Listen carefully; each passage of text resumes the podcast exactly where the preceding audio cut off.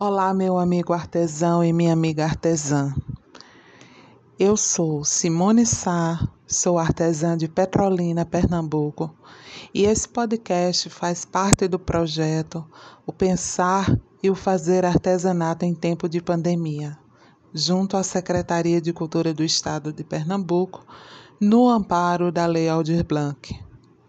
No episódio de hoje, vamos falar um pouco sobre o objetivo do projeto, que é saber dos artesãos e artesãs do Vale do São Francisco como essa realidade de pandemia e principalmente de isolamento social tem afetado o modo como eles pensam e fazem artesanato.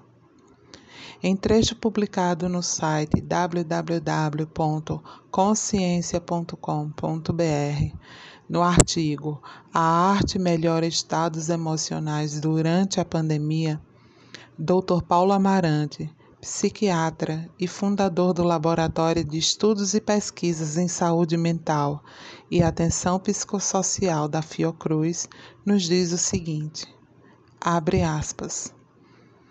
A gente busca viver com os conflitos, suportá-los, e a arte tem esse papel porque nos ajuda a elaborar os significados.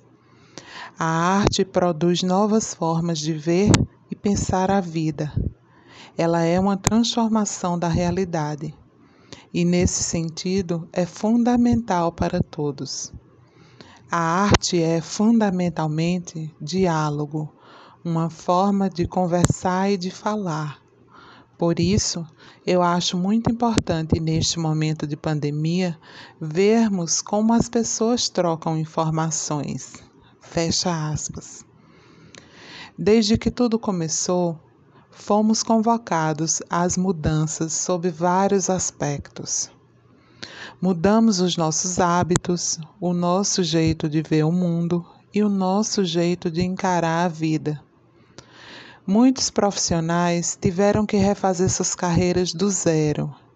Tiveram que criar modalidades dentro daquilo que já faziam para se adaptar às novas necessidades do mercado.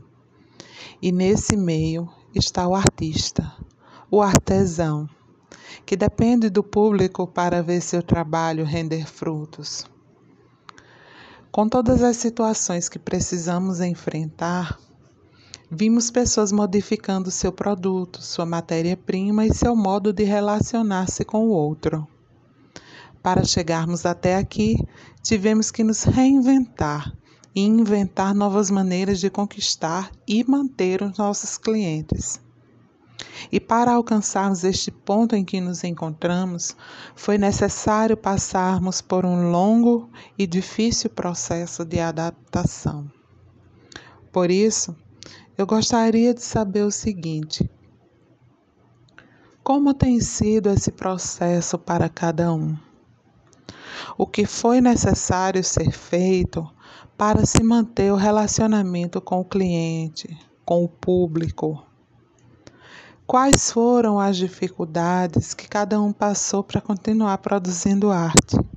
E mais, como cada um acha que devemos continuar porque depois de todo esse tempo e todos esses acontecimentos, ficou claro que a natureza e mesmo as necessidades da sociedade exigem de nós uma postura diferente.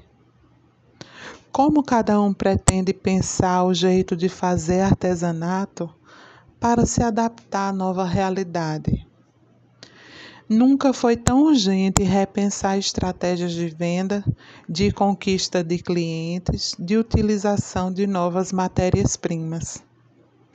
Para uma melhor visualização da situação no Vale do São Francisco, convidamos alguns artesãos para contar um pouco da sua história e da sua realidade enquanto profissionais ao longo desse ano caótico que modificou a vida de todos nós.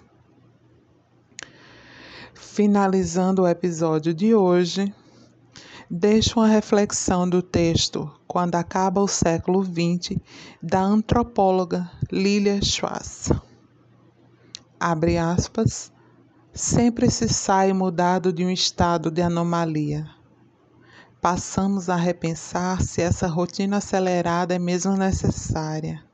Se todo mundo precisa sair de casa e voltar no mesmo horário, se estamos fazendo bem ou mal para o planeta.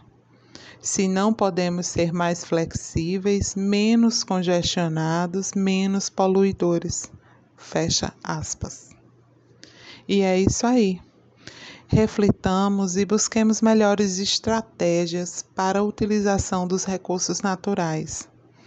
Uma nova consciência de consumo e postura diante da nova realidade que cabe a cada um de nós construir. Muito obrigada, até o próximo episódio.